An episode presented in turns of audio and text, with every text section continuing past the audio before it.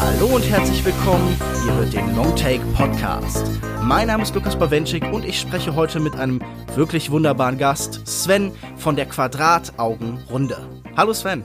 Hallo Lukas, schön, dass es endlich geklappt hat. Ja, und schön, dass du die Zeit gefunden hast, die Zeit genommen hast, dass wir beide einen Film gesehen haben, über den wir auch beide ein Bedürfnis hatten zu sprechen. Und zwar ist das The Florida Project von Sean Baker. Da sprechen wir gleich drüber. Unsere bisherigen Folgen findet ihr auf longtake.de und auf soundcloud.com slash longtakepodcast. Ihr erreicht uns unter feedback at longtake.de, auf facebook.de slash longtakepodcast und auf Twitter unter at longtake.de. Wir freuen uns immer über iTunes-Rezensionen, die uns helfen, besser sichtbar zu werden. Wir lesen auch wirklich jede zu Beginn einer Folge vor. Die erste kommt von Thomas von Schöner Denken. Ich glaube, der ist nicht ganz unbefangen, denn der war äh, ja hier in der Sendung schon mehrfach zu Gast und auch ich war schon bei ihm bei Schöner Denken zu Gast. Er hat uns fünf Sterne gegeben und geschrieben, kluge Filmanalyse für alle, die beim Filmpodcast hören neue Denkanstöße suchen. Lukas Bawenschik ist Kopf und Herz dieses Podcasts. Er und seine wechselnden Mitstreiter präsentieren während ihrer angenehmen Plaudereien kluge Analysen, ordnen die Filme ein und stellen die eine oder andere steile These zu den besprochenen Filmen und Regisseuren auf. Klare Empfehlung für anspruchsvolle Hörer. Die andere Kritik, die wir bekommen haben, stammt von S. Kifka, auch fünf Sterne, und er schreibt, oder sie, Unterhaltung auf hohem Niveau. Die Cineasten von Longtake begeistern mich mit ihren Podcasts zu aktuellen Indie-Titeln vor allem aufgrund ihrer detaillierten Beobachtungen und fundierten Recherchen. Die drei Moderatoren durchweben ihre Gespräche mit vielen guten Reflexionen zu intermedialen und kulturellen Referenzen, zu grotesken Ästhetiken sowie zu schillernden Verflechtungen ihrer sich manchmal scheinbar enigmatisch verkapselten Untersuchungsobjekte. Besonders positiv sticht im Rahmen ihrer Interpretation der dringliche Wille zur Kritik heraus. Ein Faktor, der deutlich in Opposition zur unoriginellen Eigentlichkeit anderer Formate steht. Selbst die manchmal überfallartig einsetzenden Kultivierungen einer exzessiv durchakademisierten Wörterlistenprosa stört dabei nicht. In einer Zeit stetig zunehmender Hysterisierung des YouTube-Contents sind die Podcasts von Joko, Lukas und Lukas daher Balsam für die Ohren and Food for Thought. All in all das sprachlich luzideste, humorvollste und diskussionsfreudigste Filmseminar, an dem ich als Zuhörerin bisher teilnehmen durfte. Ja, und vielen Dank an S. Kiefka, auch wenn ich mich, wenn ich ehrlich bin, in diesem, in dieser Prosa, die ich da hier gerade gesehen habe, so ein bisschen parodiert fühle. Eine Unverschämtheit und vielen Dank. Das, äh, das typische Shit-Sandwich. Das ist doch mal eine Kritik, die eurem Podcast auch gerecht wird. Ich, wie, wie gesagt, es trifft natürlich immer noch tief meinen sehr brüchigen und fragilen Stolz, aber gut, bevor es dann zu schlimm wird mit mir und ich dann noch weiter darüber nachdenken muss, wie ich jetzt in Zukunft sprechen darf und was ich sagen darf und was nicht, kommen wir doch mal zu unserer eigentlichen Kritik von The Florida Project. In einer Szene zu Beginn von Sean Bakers The Florida Project zeigen die sechsjährige Monique, gespielt von Brooklyn Prince, und ihre junge Mutter Haley, Briar Vinade, den in Helikoptern vorbeifliegende Touristen mit großer Freude den Mittelfinger. Eine Geste, die auch zum Regisseur passt. Sean Baker versucht mit seinen journalistisch angehauchten Spielfilmen tief in die Lebenswirklichkeit von Menschen am Rand der Gesellschaft einzudringen. Dabei will er weder von oben herab, aus der Vogelperspektive auf die Dinge blicken, noch ein Tourist sein, der sich für eine Weile an den Eindrücken ergötzt und dann schnell wieder das Weite sucht. Baker erforscht seine Schauplätze, interviewt Anwohner und sucht dabei nach passenden Drehorten, castet Laienschauspieler vor Ort, man könnte das eine Kinoversion von Buy Local nennen. Doch welchen Blick entwickeln seine Filme auf die Parallel- und Zwischenwelt, die er verstehen und erfahrbar machen will? The Florida Project zumindest blickt durch Kinderaugen, die das Überleben zum Leben formen. Schlechte Erfahrungen werden nicht ausgeblendet, aber an den Rand, aus dem Fokus gedrängt. Die Kamera wirkt verliebt in Neugier, Naivität, Unschuld und eine ungezwungene Natürlichkeit. Moni und ihre Freunde Scotty und Jancy leben in ärmlichen Motels in Orlando. Die konsumierbare Pastellmagie des nahen Disneylands, Konzeptname Florida Project, scheint auch in die unmittelbare Umgebung zu dringen und verschmilzt der bitteren Realität zu einem manchmal etwas unwirklichen Hybriden. In kleinen Episoden wird ihr Alltag geschildert. Erst später dringen Dramaturgie und Zwänge in ihre vermeintlich unendliche Freiheit ein. Sven, eine Frage, die ich mir gestellt habe, sind wir in diesem Film denn wirklich Touristen? Hast du aus Florida Project Erkenntnisse mitgenommen oder vielleicht einfach auch nur Souvenirs? Ja, das habe ich mich auch gefragt, inwiefern sich der Film wirklich auf die Menschen auswirkt, die dort dargestellt werden. Also Für mich war es eine sehr positive Erfahrung im Gegensatz zu den bisherigen Filmen von Sean Baker, die ich kannte, nämlich Starlet und äh, Tangerine, die sich ja auch beide mit der amerikanischen Unterschicht beschäftigen. Ja, also ich habe sicherlich Souvenirs mitgenommen. Beim Inhalt bin ich mir nicht so ganz sicher. Es ist eine positive, eine angenehme Erfahrung. Ich wusste, dass dieser Film mich hat in dem Moment eigentlich, als ich diese ersten pastellfarbenen Wände gesehen habe und dann Celebrations eingesetzt hat. Als diese schreienden Kinder sich langsam immer gegenseitig näher kommen und am Ende dann sich rausstellt, es ist gar nichts Wichtiges passiert, es ist kein Drama, es ist niemand in den Brunnen gefallen oder so, sondern hey, komm, lass uns doch zusammen irgendwie auf Autos spucken gehen oder so. Halt so die Sachen, die man als Kind, das unbeaufsichtigt ist und das kaum erzogen wird, äh, egal welche Definition von Erziehung man vielleicht hat, ja, was die so erleben, was die tun in ihrem Alltag. Und diese reine Energie, die der Film von Anfang an verströmt, ist ganz fantastisch. Also Brooklyn Prince und auch die anderen Kinderdarsteller haben ja irgendwie sicher viel improvisiert, aber da war auch viel strukturiert. Und das Ergebnis ist wirklich so eine ganz energetische, permanent, so total destruktive Version von Kindheit. Also es macht allein Spaß, diesen Transgressionen von denen zuzugucken. Also es wird ja offenkundig gemacht, dass es Transgressionen sind, weil wir zum Beispiel eine Szene haben, wo dann Moni vor einer verschlossenen Tür steht und sagt, okay, hier dürfen wir nicht rein, aber wir gehen trotzdem. Und einfach dieser, dieser Wille halt, alles umzuformen. Ich fand das ganz interessant. In einer Kritik habe ich gelesen, dass die so ein bisschen wie Viren sind in so einem Körper, dass die einfach so von Ort zu Ort rennen und alles kaputt machen und irgendwie nie so richtig zu fassen sind.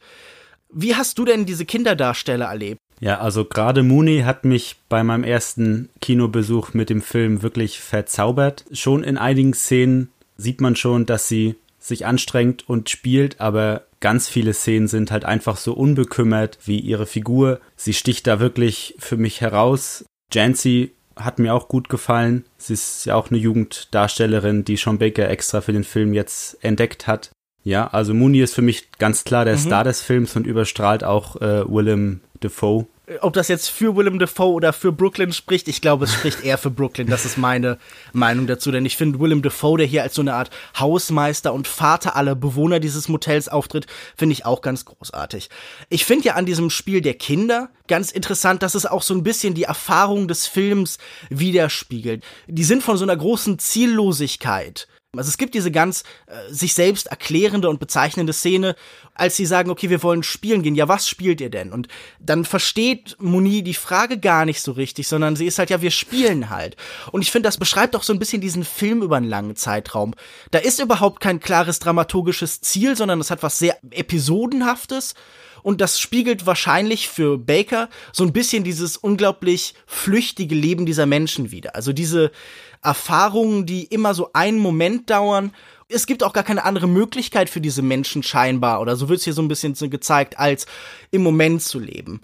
Und da ist sofort für mich auch schon so der erste so diese erste nicht eine Wertung, aber die Einordnung. Denn man fragt sich ja in diesem Film auch immer, was bedeutet denn die Darstellung von Armut? Also zu welchem Zweck gehen wir in, an diesen Ort? Äh, vielleicht auch so wie bei Mooney ein Ort, an den wir vielleicht eigentlich gar nicht gehen sollten, an den wir vielleicht gar nicht gehen dürfen, wo wir irgendwie fehl am Platz sind was beobachtet Sean Baker denn hier und was will er uns zeigen? Und eine der Erfahrungen war für mich so ein bisschen, okay, er zeigt halt und beobachtet, wie das Leben in Momenten hier gar keine Option ist, sondern auch so eine so ein Produkt dieses extrem flüchtigen Lebens. Also man lebt im Moment, weil man auch gar keinen Plan für die Zukunft hat, weil es keine Struktur und Dramaturgie im eigenen Leben gibt das ist zum einen eine Freiheit, aber wir sehen dann ja später auch, dass die Dramaturgie irgendwann wieder zurückkommt. Also wir haben ja einen Film, der die ganze Zeit so ein und dann und dann und dann erzählt, der jetzt nicht wirklich aufbaut, sondern so diese Sachen gleichwertig nebeneinander stellt. Das fand ich halt irgendwie als Erfahrung auch sehr erfrischend. Also wir sind ja in der Zeit, in der gerade im Mainstream-Hollywood-Kino immer fast übererzählt wird, wo jedes Ereignis und jede Handlung von Figuren durch ein anderes erklärt wird, wo noch ein Flashback dran gepasst wird, in der Welt von Origin Stories. Und hier gibt es keine Erklärung für die Ursprünge dieser Menschen, sondern es gibt eigentlich immer nur diesen Moment. Und man hat auch manchmal das Gefühl, okay, auch diese Szenen allein für sich würden immer funktionieren. Gerade dadurch, dass äh, Sean Baker hier so episodenhaft erzählt, passt das auch wunderbar zu seinen Kinderdarstellern, die ja hier die Hauptfiguren sind, weil dieses Episodenhafte ist ja stellvertretend für die ganze Kindheit, weil ein Kind hat ja gar nicht dieses Gefühl von Zeit und Dauer und man begleitet sie auch den ganzen Sommer über. Also es ist ja, der Film ist ja ein großes Abenteuer quasi, auch für den Zuschauer, wenn man die Thematik ein bisschen an den Rand schiebt und sich halt mit Mooney und Scooty und Dicky und Co. Äh, da bei den Abenteuern freuen kann. Deshalb fand ich die Darstellung von äh, Zeit hier sehr, sehr gelungen. Das hat für mich so ein bisschen so einen Denkprozess in Gang gesetzt, okay, dieses im Moment leben, das ist was, das wir in wohlhabenden Verhältnissen uns permanent sagen und permanent gesagt bekommen, so dieses, okay, erfahrt den Moment, lebt, denkt nicht nur an die Zukunft oder an morgen, macht euch nicht permanent Sorgen, sondern lebt im Jetzt, während das wir werden ja sicher auf die politischen Implikationen des Films gleich noch zu sprechen kommen, während bei der Unterschicht, bei Leuten, die halt am Existenzminimum leben, das immer extrem negativ gewertet wird. Also dieser Gedanke, okay, diese Menschen planen gar nicht langfristig, die Menschen sind schuld an ihrem eigenen Unglück, denn sie konsumieren ja nur. Also sie geben ihr Geld dann sofort für Zigaretten und Handys und Tätowierungen aus und so, statt vernünftig zu sparen und neben drei Jobs noch die Abendschule zu besuchen. Also diese Doppelbewertung von Ziellosigkeit, die wir haben, wo man sagt so, gerade bei zum Beispiel Intellektuellen oder sowas, das Flanieren oder so, ist ja irgendwie auch so eine Geste, die total romantisiert wird, wo man sagt, okay, diese wundervollen Beobachter der Welt, also der Flaneur, der einfach nur durch die Straßen zieht und die Eindrücke auf sich wirken lässt, um sie dann für die Nachwelt in irgendeiner Form zu bewahren, seien es jetzt Gemälde oder Romane oder äh, welche Kunstform auch immer ihm zur Verfügung stand, dem Flaneur, während das hier traditionell uns negativ erzählt wird. Es ist ja kein wirklich wertender oder didaktischer Film. Und ich habe ganz viele verschiedene Interpretationen gelesen, wie diese Ziellosigkeit denn zu beurteilen ist. Ob das jetzt ein Verdrängen ist. Wie hast du das denn empfunden, diese Ziellosigkeit? Schien dir das irgendwie was zu sein, was dich auch immer wieder im Hinterkopf hat fragen lassen, okay, aber müsstet ihr nicht das und das tun? Müsstet ihr nicht arbeiten? Müsstet ihr nicht irgendwie euer Leben organisieren? Das habe ich mich in dem Fall nicht gefragt. Ich war wirklich angenehm überrascht, dass halt die Figuren in diesem Film von Sean Baker doch so positiv dargestellt werden. Also selbst die Mutter, obwohl sie zwei, drei Szenen hat, in denen sie wirklich schlimme Sachen macht, wird sie doch recht positiv dargestellt und deshalb konnte ich auch als Zuschauer bei ihr halt keine Kritik üben. Ähm, sie lebt halt von Woche zu Woche, aber das ist halt auch alternativlos für sie. Sie muss, sie hat halt quasi keinen festen Wohnsitz. Sie muss wöchentlich ihre Miete bei Willem Dafoe abgeben. Ja, also der Film zeigt das ja auch, dass, dass sie gar keine Optionen hat. Also ihre Freundin arbeitet ja in so einem Fastfood-Restaurant und verspricht dir dann halt, ja, wenn ich jetzt befördert werde, dann bekommst du auch den Job. Aber das ist halt so ihre einzige Alternative, die sie hat und das scheint halt nicht sehr wahrscheinlich in Verbindung mit ihrem Auftreten und wie sie sich verhält gegenüber anderen Menschen. Ich finde zum einen was du beschreibst, diese Szenen zwischen ihr und ihrer Freundin ganz interessant, weil sie für mich auch so Ausdruck von einem Motiv sind, das sich durch diesen Film immer wieder zieht, so eine Solidarität, die solche Umstände fast zwangsläufig hervorbringen. Es ist nicht nur so ein Überlebenskampf jeder gegen jeden, sondern wir haben auch immer wieder so diese Momente, in denen die Menschen verbunden sind, in denen dann halt ein kurzes Gespräch geteilt wird oder man eine Zigarette vom anderen bekommt, man beobachtet zusammen Ereignisse und das ist auch wie so vieles in diesem Film so extrem ambivalent. Wenn wir uns angucken, was denn so die Ereignisse in diesem Nicht-Alltag sind. Denn es ist ja keine Struktur, keine Routine eigentlich da. Die Sachen, die die Community zusammenbringen, sind, wenn jemand irgendwie unten im Hof von dem Motel auf die Fresse bekommt, also alle Filme begeistert diese Schlägerei und jubeln, wenn irgendwo Moni ein Gebäude angezündet hat, dann gucken alle ganz freudig den Flammen zu. Und es ist so merkwürdig bittersüß, wie alle freudigen Ereignisse eigentlich auch aus irgendeinem anderen Leid oder aus Zerstörung entstehen. Natürlich gibt es auch Momente, wo, wenn Leute halt einfach irgendwie tanzen oder so, da ist es dann so ein bisschen anders gelaufen. Aber äh, das ist eine Welt, in der selbst das Hässlichste halt irgendwie noch eine Faszination ausüben kann, ausüben muss, weil es nicht so viel Alternativen geht. Wenn wir uns diese Umgebung angucken, ja, dieses Pastellfarbene hat irgendwie definitiv was Schönes, aber es hat auch was echt Grelles und Kitschiges und irgendwie stellenweise Unangenehmes. Also gerade, dass alle so dekorativen Objekte so einmal so was riesenhaft amerikanisches haben, also dieser riesige Orangenladen oder dieser dieser äh, Geschenkladen, wo so ein riesiger Zauberer, glaube ich, drauf ist oder mhm. so, das gibt immer irgendwie das Gefühl, dass so die, die Läden und der Konsum und auch so diese Werbeobjekte, man hat wahrscheinlich nicht Disneys Mickey Mouse nehmen können, aber das wäre wahrscheinlich äh, auch eine Option gewesen. Das könnte man sich vorstellen, wie sie neben einer riesigen Mickey stehen oder so, dass die sie immer so klein machen. Das fand ich irgendwie ein interessantes Motiv, das halt immer wieder aufkommt. Nochmal zu der Szene mit dem Feuer zurück. Das fand ich auch total faszinierend, wie da die Mutter von Mooney stand und wirklich übers ganze Gesicht grinste und sich freute und meinte, oh, das ist besser als Fernsehen. Ja, ist die Wirklichkeit. das ist die Wirklichkeit. Das ist ja auch so ein bisschen so dieses Sean Baker-Motto. Ich glaube, er sucht ja auch irgendwie nach Wirklichkeit. Und auch, dass dieses Motel quasi sein eigenes kleines System ist, in dem die Menschen sich wirklich untereinander helfen, aber nur unter bestimmten Bedingungen. Im späteren Verlauf wird ja Haley so ein bisschen ausgegrenzt, mhm. weil sie sich nicht an die ungesprochenen Regeln hält des äh, Gebäudes des Sozialsystems. Mhm das fand ich auch ganz faszinierend, wie sich halt diese Menschen am unteren Ende der Gesellschaft wirklich noch aushelfen, obwohl sie sichtbar nicht wirklich dazu Lust haben, aber dass diese Grundfreundlichkeit da immer noch vorhanden ist. Es ist so eine ganz eigene Ethik, die sich entwickelt. Also wir haben ja im Kino ganz oft so Systeme von Ethik, die irgendwie fremd scheinen, also wie Gangsterfilme oder sowas. Und hier gibt's dann auch immer so unausgesprochene Regeln. Es gibt auf jeden Fall diese Entwicklung, dass sich Haley nachdem ihre anderen Pläne Geld zu verdienen nicht so richtig funktionieren, auch prostituiert. Und wie so viele der Ereignisse bekommen wir das zuerst gar nicht mit. Es findet so am Rand statt. Ich finde ganz interessant, am Anfang gibt es dieses Gespräch, da besucht Haley so eine Art Sozialamt oder so, sie will irgendwie einen Job vermittelt bekommen oder wenigstens irgendwie Buspässe oder so. Und da sehen wir Helly gar nicht im Fokus, sondern wir sehen nur die ganze Zeit Moni im Hintergrund, die irgendwie spielt. Und die Szene schneidet auch sehr früh. Also das ist nur so ein ganz kurzer Moment, den sollen wir auch nicht so richtig wahrnehmen. Und genauso ist es dann später mit den Momenten, in denen sie sich prostituiert wie, wir haben immer wieder diese sich wiederholenden Szenen von Moni in der Badewanne, die wir nicht so richtig einordnen können, bis dann später sie uns rückwirkend erklärt werden. Und das ist ja sowieso, was wir die ganze Zeit auch so ein bisschen vermittelt bekommen. Diese kindliche Welt ist natürlich eine naive.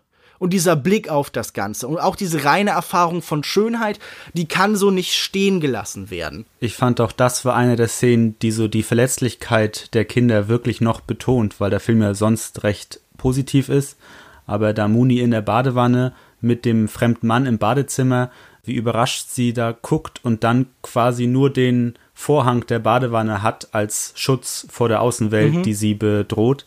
Und die zweite Szene ist, als es eine Schlägerei gibt und wir sehen die Schlägerei aber nicht wirklich, weil die Kamera den Hinterkopf von Scooty filmt. Und man kann sich aber so gut vorstellen, wie äh, schockiert jetzt dieses Kind gucken muss, aber man sieht es halt nicht sondern man hört nur die Schläge und muss sich das Ganze dann selber vorstellen. Die Frage, die man sich ja dann fast automatisch stellen muss oder die man sich wahrscheinlich auch fast automatisch stellt, ist, ästhetisiert denn dieser Film hier irgendwie Armut? Also überhöht der Armut auf eine vielleicht illegitime Weise? Stellt er das als zu schön dar? Wäre es wichtiger auch irgendwie zu betonen, welche Probleme damit einhergehen oder hat Sean Baker vielleicht mit diesem ambivalenten Blick genau den richtigen gefunden. Also ich finde, ja, er, er überhöht die Armut hier. Also ich habe, glaube ich, noch nie so einen schönen Film über Armut äh, gesehen. Mhm. Allein die Wolken dort in Florida, die sehen aus wie gemalt. Dann hast du mehrere Szenen, die halt in der Dämmerung spielen und wo man mit natürlichem Licht so eine tolle Atmosphäre erzeugt. Es gibt eine Szene, dort sehen wir das ganze ganze Motel und Willem Dafoe steht, steht an der Wand und zündet sich eine, und zündet sich eine Zigarette an und während er die Zigarette anzündet, fängt das ganze Motel an zu leuchten, weil es halt 18 Uhr ist oder so und die Beleuchtung angeht. Der Film hat halt Dutzende von diesen äh, wunderschönen filmischen Momenten, die halt im Kontrast zu seiner Thematik stehen.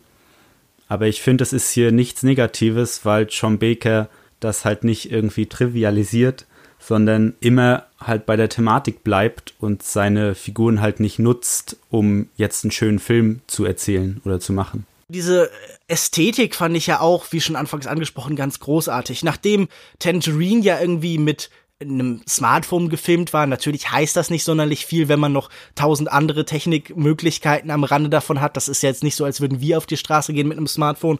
Aber nachdem die Ästhetik da eben eine sehr klar digitale war, haben wir hier eben 35 Millimeter Film und das merkt man auch. Also die, die Art, wie hier gefilmt wird, die Wärme, die diese Bilder alle haben, die ist wirklich sehr, sehr offenkundig.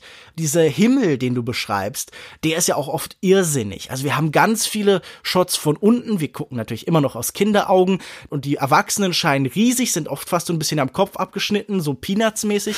Aber vor allen Dingen ist da super viel Himmel. Also wie viel Himmel in diesen Film passt, ist schon erstaunlich. Also diese blauen mit so Schäfchenwolken vollgehangenen Dinger, später Nachthimmel und äh, das ist immer sind es, es sind so Freiheitsbilder. Definitiv. Es geht ja um die Erfahrung von Freiheit, die diese Menschen haben. Aber vor allen Dingen ist das halt so eine Freiheit, die harmlos und schön wirkt, aber dann doch immer wieder, ja, so Widerhaken hat. Ich fand es auch erstaunlich, mit welcher Selbstverständlichkeit hier die Armut dargestellt wird. Also ich konnte es hervorragend nachvollziehen, dass es halt für Muni gar nichts anderes gibt. Also mit welchem Tempo sie da zur Essensausgabe für Arme von der Kirche, glaube ich, war das, geht und sich das Sandwich da holt und dann mit ihrer Freundin Jancy halt auf eine Safari geht, quasi. Sie sehen zwar nur Kühe, aber für die Kinder ist es halt besser als eine richtige Safari höchstwahrscheinlich. Kühe sind schon nicht, Kühe sind schon und gehören schon definitiv zu den besseren Tieren. Wobei das beste Tier in diesem Film natürlich sind es Ibisse, ich bin nicht mehr ganz sicher. Auf jeden Fall gibt es so eine Gruppe von typischen so langhälsigen Vögeln, die aufs Gelände kommen und äh, Willem Dafoe hat eine wunderschöne Szene, wo er sich so ein bisschen mit ihnen unterhält und so sagt so, hey, ihr gehört hier nicht hin und was sollt ihr auf dem Gelände? Und das fand ich wirklich irgendwie einen ganz tollen Moment. Also das ist äh, definitiv einer der schönsten Tiermomente, den ich in letzter Zeit so gesehen habe. Aber kommen wir noch mal zur Ästhetisierung von dieser Armut, diesem Leiden. Es gibt ja sogar Momente, in denen das so ein bisschen thematisiert wird. Also ich meine, natürlich ist immer wieder die Perspektive des Zuschauers wird so ein bisschen in Frage gestellt, einfach durch die Nähe der Touristen, die so ganz knapp von außen eindringen, durch Leute wie dieses reichere Paar, das im Hotel ankommt und fast in Tränen ausbricht, weil es da übernachten muss, weil es halt irgendwie so schäbig ist alles. Und wir bekommen dadurch so ein bisschen die Außenperspektive vermittelt. Wir sehen auf einmal diesen Ort auf neue Art rekontextualisiert, weil die Idee halt ist, okay, was uns vorher so schön erscheint, ist für andere halt wirklich ein Horror und ein Albtraum.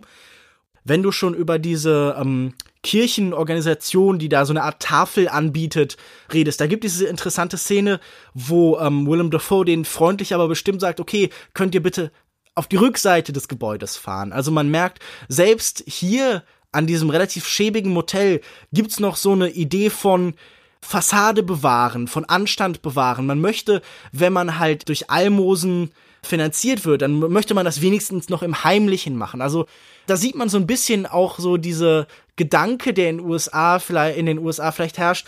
Armut ist so ein bisschen was, über das man nicht so richtig spricht, was unangenehm ist. Ich meine, das ist natürlich in allen Gesellschaften schon so, aber ich glaube, in den USA ist noch viel stärker der Fokus auf auf Sieger und die Idealisierung. Also ich meine, man, man wählt wahrscheinlich keinen Präsidenten wie Donald Trump, wenn einem so ein Präsenz und Erfolg nicht als starke und äh, sehr greifbare Ideale sind oder Reichtum einfach. Ja, auf jeden Fall. Also, obwohl ich finde, hier in dem Film die anderen Figuren, die dort wohnen in dem Hotel, die haben das, glaube ich, schon für sich akzeptiert, dass das halt ihr normales Leben ist.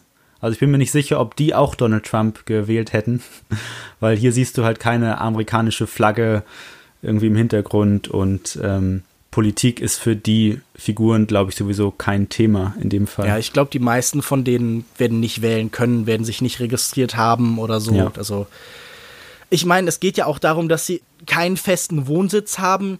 Dass sie an diesem Ort nur Gäste sind, wird ihnen ja auch immer wieder strukturell vor Augen geführt. Also es gibt diese Sequenz, in der äh, Willem Dafoe bei äh, Haley vorbeikommt und sagt, okay, ihr müsst jetzt für einen Tag oder für zwei Tage oder so das Gebäude verlassen. Das Risiko besteht für ihn, dass halt irgendwie Residency, also Anwohnerschaft halt irgendwie etabliert wird und dann haben die wahrscheinlich einen besonderen Schutz und können schlechter rausgeworfen werden und haben wahrscheinlich andere Rechte und sowas. Also diese rechtliche Grauzone und so, das sind auch Sachen, die halt, also diese Zwischenwelt, dieses extrem ephemere dieses Zustands, das ist sicher auch was, was halt Sean Baker nochmal hervorheben möchte. Das ist ja auch was in der Form halt irgendwie gespiegelt ist, dieses extrem vorübergehende. Auch solche Sequenzen heben das halt nochmal deutlich hervor. Aber lass uns doch jetzt mal, wir haben ihn schon so oft angesprochen, auf Willem Dafoe kommen der hat mir nämlich wirklich ganz hervorragend gefallen. Du hast gesagt, okay, Brooklyn Prince fandst du besser, aber ich fand ihn wirklich fantastisch. Nicht nur wegen diesem väterlichen Streng, das er immer an den Tag legt. Man hat immer das Gefühl, er ist so der einzige Erwachsene in diesem Dorf von Kindern. Und das wird ja auch irgendwie im Dialog fast so ein bisschen zu offenkundig, wenn Haley zu ihm sagt, du bist nicht mein Vater. Das war davor immer so ein bisschen Subtext, da wird's dann so ein bisschen für mich zu sehr nach oben geholt. Aber ich mag, dass er sicher irgendwie ein Durchschnittstyp ist, sicher auch jemand, der irgendwie frustriert sein kann und wütend sein kann, aber er ist für mich irgendwie der perfekte Ausdruck dieses Solidaritätsgedanken. Jemand, der versucht zu helfen. Wie so ein enttäuschter Lehrer, der immer versucht, seinen Schülern das Beste mitzugeben und dann immer wieder dann doch feststellen muss, dass sie sich nicht so richtig dran halten.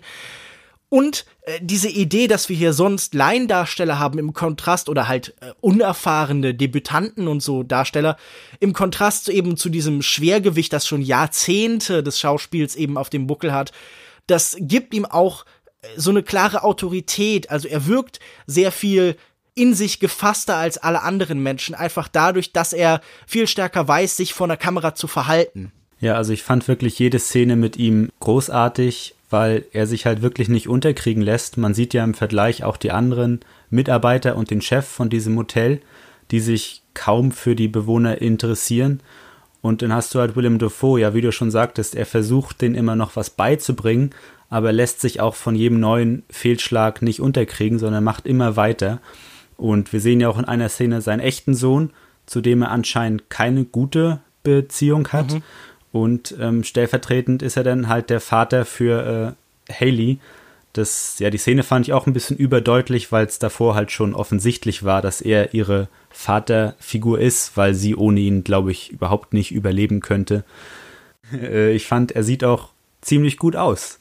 Also der, äh, dieses Sonnengebrannte steht ihm gut für sein Alter. Ich habe ein Interview äh, gehört, in dem er beschrieben hat, dass er einfach vor Ort dann geguckt hat, wie sind die Menschen und so ein bisschen versucht hat, so Gegenstände zu sammeln und Kleidungsstücke zu sammeln in Läden und so, die für ihn halt so diese Welt so ein bisschen darstellen. Das ist ja, glaube ich, nicht eine rein natürliche Bräune, sondern da hilft auch so ein bisschen Creme oder irgendwie so ein bisschen das ist schon eine forcierte Bräune, die halt so dieses Florida-mäßige so ihm an den Körper schmieren soll. Ich fand ihn auch ganz toll, vor allen Dingen so als Überlebensfigur auch definitiv, als jemand, der mit jedem Fehlschlag umgeht, weil er irgendwie schon so viele scheinbar hatte, so viele persönliche, so viele in diesem Umfeld und sofort weitermacht. Ich finde ganz bezeichnend am Ende, nach der großen Eskalation, die so dieses Finale einläutet, sehen wir ihn vor den Waschmaschinen und da sitzt jemand und irgendwie wäscht gerade und er dreht sich zu ihr rüber und sagt, okay, ich repariere die bald. Und die ist so, hm, okay. Und man merkt, wie er sofort seine Energie die hier wohl scheinbar irgendwie gescheitert ist, die diese Eskalation zugelassen hat, weiterlenkt auf das nächste Ereignis. Also er ist so jemand, der immer in diesem Boot steht, wo immer neue Löcher auftauchen und der immer wieder eins ums andere stopft, aber der sich wirklich nie unterkriegen lässt. Und das ist vielleicht so die Form von American Spirit, die äh, Sean Baker halt irgendwie bewundernswert findet. Also ich glaube, äh, was man auf jeden Fall sagen kann, ist es rei kein reines Slumming, dieser Film. Allein schon, weil er diesen ganzen Figuren hier so einen großen Respekt entgegenbringt, weil er so sehr bewundert, was sie füreinander tun können, diese Momente der Solidarität, wie sie einander helfen können.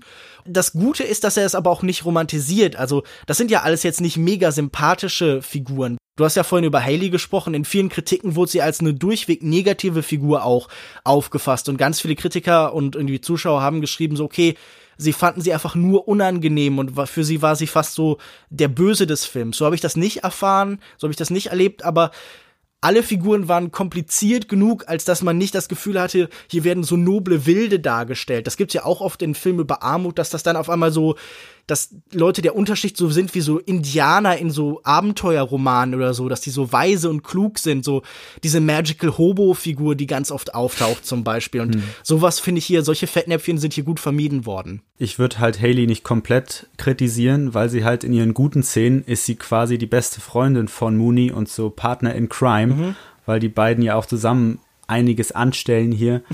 und in den guten Szenen ist sie halt wirklich die Mutter, die sich um ihr Kind kümmert und es bei sich haben will und liebt. Und ähm, ja, es gibt eine Szene, da gehen sie in dieses Waffelrestaurant und also sie hat ein anderes Motiv, aber dass sie halt zu Muni sagt, Muni, bestell dir alles, was du willst. Alles.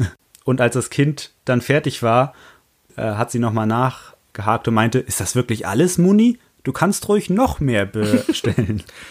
und sie dann noch Extras äh, Erdbeeren und Bacon dazu genommen hat. Die Szene finde ich aber in der Hinsicht auch so ein bisschen unangenehm, weil wir sehen hier, wie in dieser Welt vor allen Dingen eins ein Mitspracherecht und eine Autorität verleiht, nämlich Konsum. Es geht ja darum, sie will mit einer Frau in diesem Restaurant reden, sie will mit ihr diskutieren. Normalerweise weist sie sie ab, aber in dem Moment, in dem sie zur Kundin wird, muss sie mit ihr reden, muss sie zu ihr freundlich sein. Und das finde ich ist auch so eine Szene, die wieder zeigt, wie dann doch in dieser vermeintlich freien Welt immer wieder Hierarchien eindringen, wie diese Gleichwertigkeit dieser Menschen eine Illusion ist, weil schon kleinste Abstufungen, also so eine kleine Abstufung wie ich kaufe hier gerade Waffeln, sorgt dafür, dass irgendwie so eine so eine Hierarchie aufgebaut wird. Und wenn du dich erinnerst, Haley ist ja auch frustriert vom Ergebnis dieses ganzen Prozesses, denn am Ende schmeißt sie die Sachen, die sie mitgenommen hat, dann weg und trampelt noch mal über die drüber. Und also es ging ihr, glaube ich, jetzt dann nicht nur um die, die Möglichkeit, Moni einen schönen Tag zu bereiten. Nee, das macht sie dann später noch. Also ich habe ja auch gesagt, dass das hier das falsche Motiv war.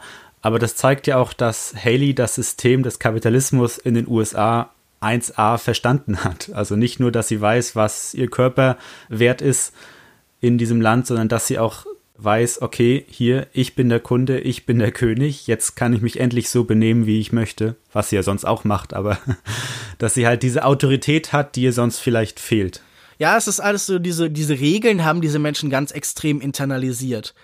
Du hast vorhin kurz darüber geredet, dass es da Szenen gab, die auch so ein bisschen überkonstruiert waren. Und ich finde, dieser Film erlaubt sich dann doch so den ein oder anderen Fehltritt beim Versuch, diese extrem fließende, freie, offene Geschichte zu erzählen.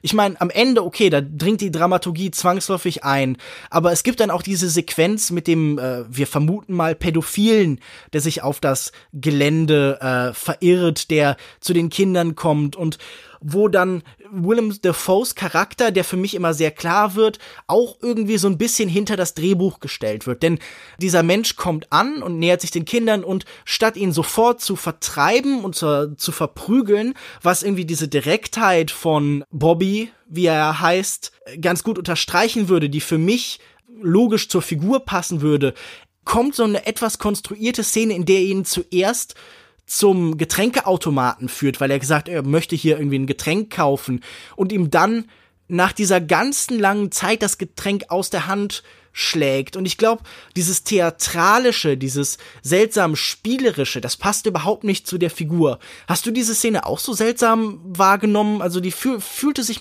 für mich wie was aus einem anderen Film an, einem viel konstruierteren Film. Ich habe die Szene jetzt nicht so negativ wahrgenommen wie du, aber äh, jetzt, wo du sagst, ja, würde ich dir, glaube ich, zustimmen, dass sie sich anders anfühlt, dass es, glaube ich, doch sinnvoller gewesen wäre, hätte Bobby ihn sofort des Platzes verwiesen.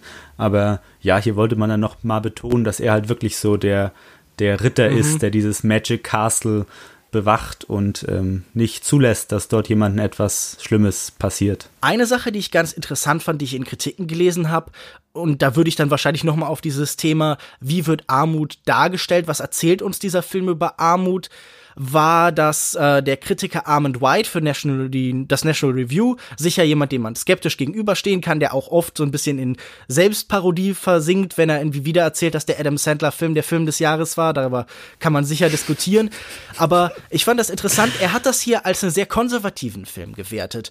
Er hat das gewertet als einen Film, der uns klar zeigt, Armut ist konsequent der Handlung von Armen. Es gibt keine systemischen Folgen und es gibt auch keinen Zwang, systemisch einzugreifen oder in strukturelle Armut einzugreifen, sondern wir sehen, dieser Mensch hat Tattoos und Handys und konsumiert, wenn er ein bisschen Geld bekommen hat, sofort in irgendwelchen trashigen Souvenirshops und man sieht, sie ist arm, weil sie sich dafür entscheidet und sie empfindet auch Freude dran.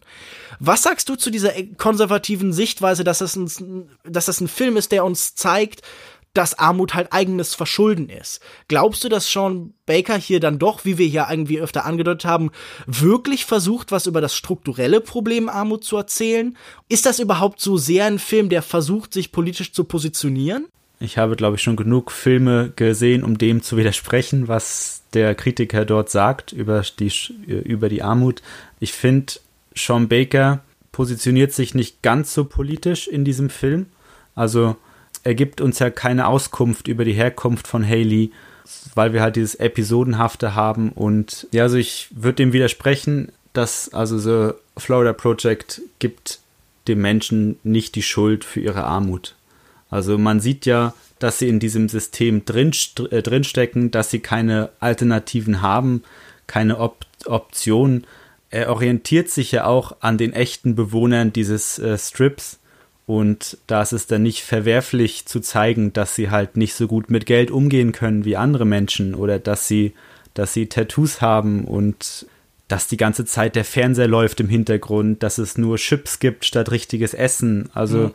das ist denn eher Realität, die hier abgebildet wird in einer Form, als wirklich eine politische Positionierung für mich. Ja, also dieses klare Urteil fand ich auch so ein bisschen überinterpretiert oder das schien mir eine Auslegung des Ganzen, die ich einfach im Filmtext selbst nicht sehe. Ich kann verstehen, woher diese Position kommt, denn es geht ja klar eine Bewunderung einher, dieses dieser Resilienz dieser Menschen, also auch dieser Wille, sich nicht helfen zu lassen, dieser Wille nach Eigenständigkeit und nicht eingefügt zu werden in Zwangsstrukturen, die vielleicht helfen sollen, aber die auch immer mit einer Erniedrigung einhergehen. Also das ist so ein bisschen vielleicht wie wenn man in Deutschland über Hartz-IV-Empfänger redet, was ja auch ein System ist, das ganz oft mit vielen Kontrollen und äh, Zwängen einhergeht und so, wo viel, manche Leute auch tatsächlich aussteigen, einfach wegen diesen Unannehmlichkeiten, wegen dieser Behandlung, die einfach so eine Struktur, so ein bürokratisches System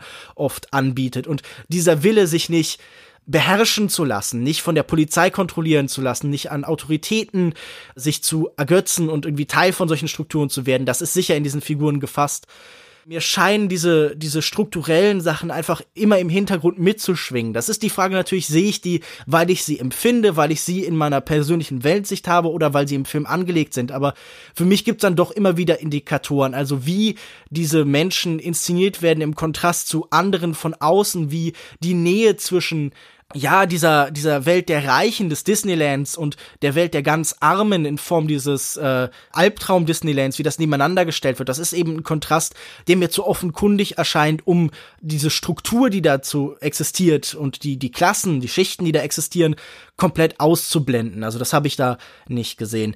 Einen anderen Kritikpunkt, den ich gelesen habe, und das wäre dann vielleicht der letzte, bevor wir so zum Finale kommen, denn ich würde, glaube ich, auch ganz gern noch über das Ende mit dir sprechen, vielleicht jetzt nicht im genauen Details, aber wie wir das eben als Abschluss empfunden haben, ist, im Filmcomment gab es eine sehr skeptische Kritik, die gesagt hat, äh, diese Figuren sind dem Regisseur eigentlich relativ gleichgültig. Also er hat mehr eine Geschichte über diesen Ort erzählt und wir erfahren sehr wenig über die Innenwelt dieser Menschen. Also diese Menschen sind nur rein Bewegung, die Schnitte funktionieren meist weniger über Dramaturgie als über Bewegungen, die ineinander übergehen und es gibt nie ein Interesse an der Innerlichkeit. Es werden nie Figuren, sondern einfach nur so Funktionsstellen, weil wir wissen nicht, was treibt denn Muni an, was treibt Haley an, was wollen die, wovon träumen die, was definiert die, sondern wir sehen sie immer definiert durch ihre äußeren Umstände. War das was, was du auch so empfunden hast, was dich vielleicht sogar gestört hat? Also das hat mich nicht gestört, dass wir das Innenleben der Figuren nicht sehen. Also sie werden nicht psychologisiert, das ist, glaube ich, so das, was ich aus der Kritik rausgelegt habe und das wurde dann als negativ ausgelegt. Also gerade jetzt bei Mooney, finde ich, sehen wir schon ein bisschen das Innenleben in einigen Szenen. Also es gibt eine Szene, in der von der Schule gesprochen wird, weil die sind ja anscheinend so sechs Jahre alt und es sind gerade Sommerferien und äh, Jancy spricht von der Schule und Mooney sagt dir halt gleich, dass sie darauf eigentlich gar keine Lust hat. Das wird jetzt nicht begründet, aber das ist zum Beispiel eine Szene, wo wir etwas über Moonies Innenleben erfahren würden. Mhm. Ich glaube, diese Unbekümmertheit würdest du auch nicht in der Form zeigen können, wenn du deine Figuren wirklich tiefgründig analysierst in deinem Film. Es ist ja auch schwer, einen Sechsjährigen inhaltlich zu beschreiben oder ihm eine klare Identität zuzuschreiben, weil das ja eine Phase ist, in der sich die meisten Menschen noch finden. Also man spiegelt immer noch unheimlich viel. Wir sehen ganz viele Szenen, wie äh, Muni vor allem das Verhalten von Haley halt imitiert also irgendwie dann tanzt man zusammen und die Bewegungen werden gleichgesetzt und so. Und wir sehen, wie Erziehung funktioniert, wie Menschen von ihrer Umgebung geformt werden.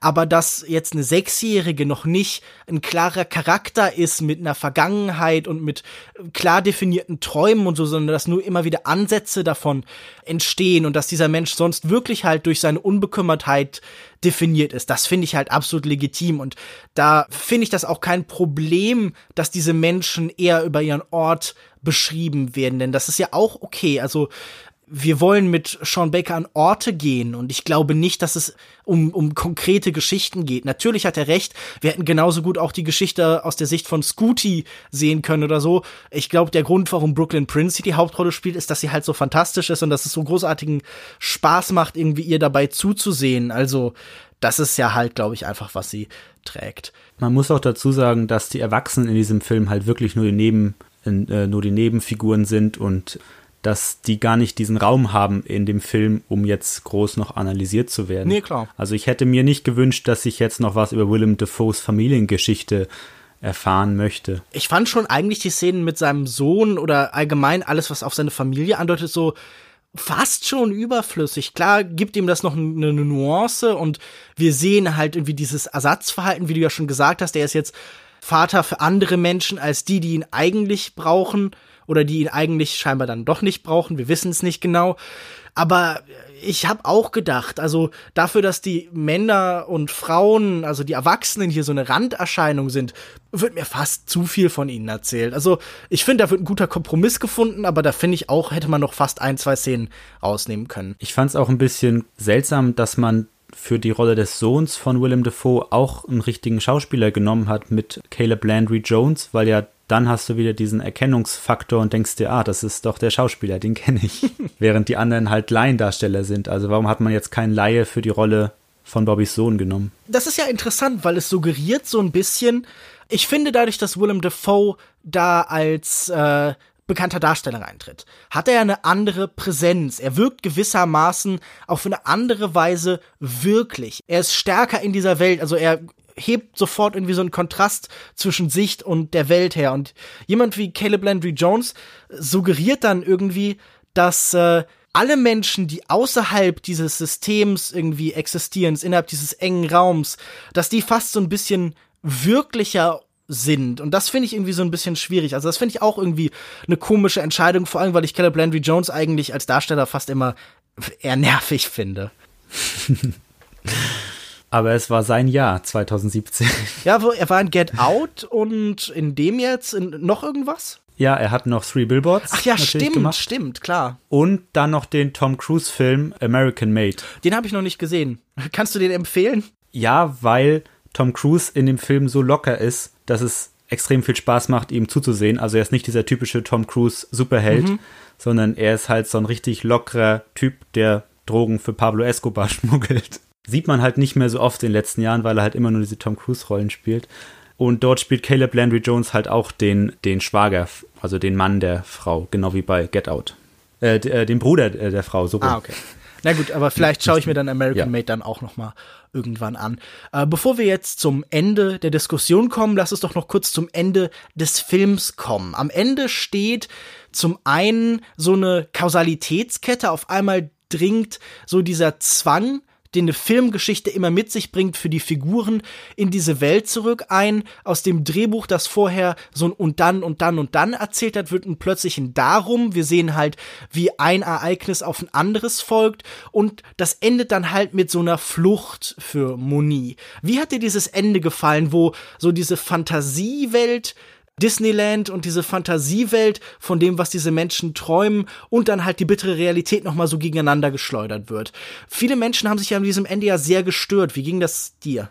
Ich muss gestehen, ich hatte den Film ja zum ersten Mal auf einem Filmfestival im letzten Jahr gesehen und hatte jetzt das Ende schon wieder vergessen, als ich ihn das zweite Mal für diesen Podcast gesehen habe. Mhm. Insofern hat es mich jetzt nochmal überrascht. Das wurde ja anscheinend mit, auch mit einer Handykamera gefilmt oder mit einer digitalen, kleineren Kamera, weil du da diese Sprünge drin hast und also es war keine normale Handkamera auf keinen Fall. Auch beim Schnitt wird er da auf größere Sprünge gesetzt. Ich fand das Ende nicht schlecht, weil ich mir persönlich auch kein gutes Ende so wirklich für den Film vorstellen kann, weil er halt dieses episodenhafte von Tag zu Tag Leben hat. Und wie findest du da den Abschluss? Also es hätte der erste Schultag sein können, mhm. vielleicht, aber das wäre sicherlich nicht passend oder befriedigend gewesen. Mir hat die Szene eigentlich gut gefallen. Äh, ich habe mich ein bisschen erinnert geführt an die Legende der Prinzessin Kaguya, wo sie ja versucht, aus dem Bild zu flüchten. Und das war halt auch so eine ganz intensive Flucht. Vielleicht nicht nur aus der Geschichte, sondern aus diesem ganzen, also nicht nur aus ihrem Umfeld, sondern aus dem ganzen Film. Und ja, vielleicht ein bisschen zynisch auch, dass man als letzte Einstellung halt dort Disneyland sieht also ich finde einen Vergleich zu Prinzessin Kaguya ganz faszinierend, die ja aus diesem extrem engen Gefüge des, des äh, Herrschaftshauses ausbrechen will und dann formt sich so der Film um sie herum und verschwindet, dann verschwindet quasi der Film. Dann verschwinden auch irgendwie die Bilder fast so ein bisschen. Und hier verschwindet die Schönheit nicht ganz, aber du sagst ja schon, durch die andere Kamera sieht die Welt auf einmal ein bisschen anderes aus. Wir haben immer noch diese Verfolgerkamera, die wir ganz oft haben, also diese, ja, so ein bisschen Third-Person-Shooter-Perspektive, so hinter den Figuren her, so die, die man aus vielen Filmen kennt, in denen es dann darum geht, parallel zu den Figuren eine Szene zu er erleben, also quasi mit denen zusammen unterwegs zu sein. Also wir flüchten mit den Figuren aus dieser Welt und wir, wir, wir fragen uns natürlich dann sofort, okay, welche Perspektive gibt es denn für diese Menschen? Also das ist ja eine Flucht in die Fantasie, das ist eine Flucht in die ewige Kindheit. Für was steht Walt Disney, für was steht Disneyland, für einen Ort, an dem jeder immer Kind sein kann. Und das ist eine Flucht in die Naivität. Das ist der Wunsch, diese Drastik, diese Dramatik, die am Ende aufkommt, nicht ertragen zu müssen, sondern ewig jung zu bleiben. Und wir wissen, das kann natürlich nicht funktionieren. Wir denken uns automatisch weiter. Es muss danach der Moment kommen, wo sie mit der Realität konfrontiert wird. Die Leute werden sie finden, sie wird in diese neue Familie kommen. Vielleicht kommt sie zu Haley zurück, vielleicht nicht. Vielleicht sehen sie sich noch mal im Leben wieder. Dieser kleine Film, den könnten wir irgendwie in unserem Kopf weiterspielen. Für mich war das so der Versuch, so ein äh, Ende zu finden wie bei äh, Sie küssten und sie schlugen ihn von François Truffaut, der auf diesem Freeze-Frame endet. Dieses Standbild, das uns so ein bisschen sagt, okay, das Leben von diesem Menschen wird nicht einfach, aber hier ist so ein Moment, in dem wir ihn einfrieren können, in dem er frei ist, in dem er geflohen ist, in dem er halt diese kindliche Freude sich bewahren kann. Und so wie das Bild einfriert, bewahren wir das halt dann auch für die Ewigkeit. Und hier ist es auch so ein bisschen so, glaube ich. Da ist jetzt kein Freeze-Frame, sondern ich glaube, wir faden am Ende ins Schwarze wenn ich das jetzt, äh, seitdem ich den Film gestern noch mal geguckt habe, nicht komplett falsch in Erinnerung habe. Aber es ist, glaube ich, auch der Versuch, diese kindliche Neugier und Freude nochmal zu bewahren.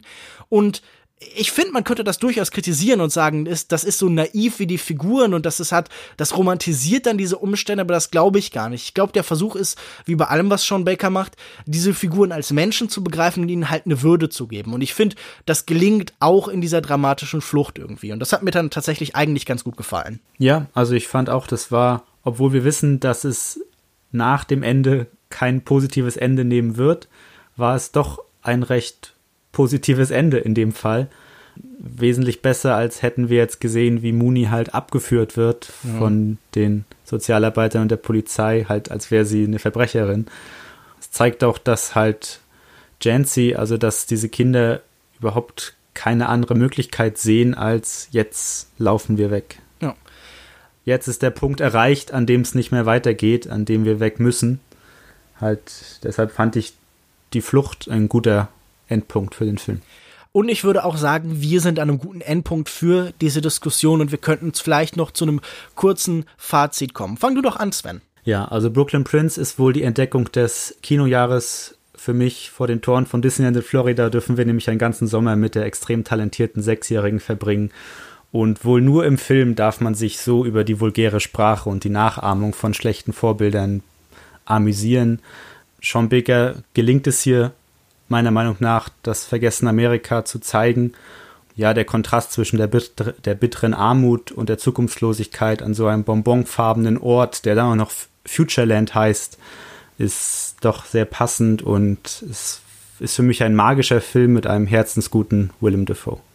Ja, ich kann mich da nur anschließen. Mit dieser Film auch wirklich sehr, sehr gut gefallen. Ich hatte unglaubliche Freude daran, einfach diese Bilder in mich aufzusaugen, mit diesen Kindern chaotisch und destruktiv durch diese Welt zu ziehen und ungezwungen zu sein. Also das ist so ein Kino, das auch so ein Freiheitsgefühl vermittelt und ich habe das Gefühl, er bietet genau den richtigen Blick auf solche Zustände. Er ist nicht didaktisch, er verliert sich nicht in Schilderungen davon, warum diese Welt schlimm ist und welche exakten Reformen wir jetzt genau in diesem Moment durchführen müssen, damit diesen Menschen bessern geht.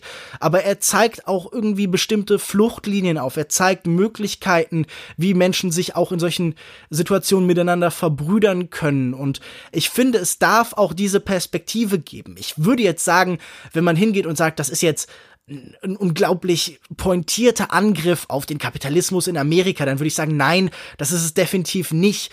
Denn ich glaube, er umarmt diese Ästhetik ja auch in vielen Stellen. Also diese kitschige, grelle, krude Werbewelt und Werbetafelwelt, die wird auch irgendwie auf ihre Schönheit abgeklopft. Also das ist auch eine Bewunderung für das Amerikaner, das wir hier so ein bisschen sehen. Aber mir hat das wirklich alles sehr gut gefallen und für mich definitiv einer der Filme des Jahres, beziehungsweise da ich ihn auf dem Festival gesehen habe, war es schon für mich einer der Filme des letzten Jahres. Dann würde ich sagen, kommen wir zum Ende. Wenn ihr das komplett anders seht als wir, wenn ihr das genauso seht, wenn ihr auf die Botschaft und die Aussagen und die Perspektive dieses Films vielleicht nochmal einen anderen Blick haben als wir, dann lasst uns das bitte wissen. Ich habe anfangs die Kanäle genannt. Feedback at longtech.de zum Beispiel kann man uns per Mail erreichen. Wir bekommen sehr selten Mail, deshalb würde ich mich freuen. Und auf longtech.de kann man Kommentare schreiben. Davon bekommen wir auch sehr wenige. Sven, du bist da vorbildlich. Du bist einer, der die meisten Kommentare wahrscheinlich auf unserer Seite geschrieben hat. Danke dafür auf jeden Fall. Ja, vielleicht kann man dem Hörer auch noch eine Frage stellen, damit sie auch unbedingt jetzt einen Kommentar schreiben können. Mhm. Nämlich, wenn ihr einen Pet Alligator hättet, also einen zahmen Alligator, wie würdet ihr ihn nennen? Schreibt's doch bitte in die Kommentare. mein erster Vorschlag wäre Bobby. Bobby der Alligator. Nun, auf jeden Fall, äh, Sven, vielen Dank, dass du die Zeit genommen hast. Ich fand das Gespräch auch sehr angenehm mit dir. Vielen Dank. Bitteschön, kein Problem. Jederzeit wieder. Wo findet man dich denn im Internet? Mich findet man bei Twitter unter Sven W. Martens und dort habe ich auch mein Letterbox-Profil verlinkt, wo es sich lohnt, mal reinzuschauen. Und ansonsten ist der Blog von mir quadrataugenrunde.wordpress.com und ich schreibe Kritiken für die Seite outnow.ch dort zuletzt über Steven Spielbergs Die Verlegerin. Und wie hat dir der Film gefallen? Überraschend gut. Dafür, dass ich mit dem Spätwerk von Steven Spielberg in den letzten Jahren wenig anfangen konnte, hat mich Die Verlegerin wirklich überzeugt. Das ist doch toll. Lest das auf outnow.ch, richtig? Ja. Genau. Und mich findet ihr auf Twitter unter @kinomensch, auf kinomensch.wordpress.com, auf facebook.de slash kinomensch und regelmäßig bei kino-zeit.de und bei filmdienst.de. Und außerdem habe ich noch einen anderen Podcast namens Kulturindustrie. Ansonsten vielen Dank fürs Zuhören und vielen Dank nochmal an dich, Sven. Und tschüss und bis zum nächsten Mal. Tschüss.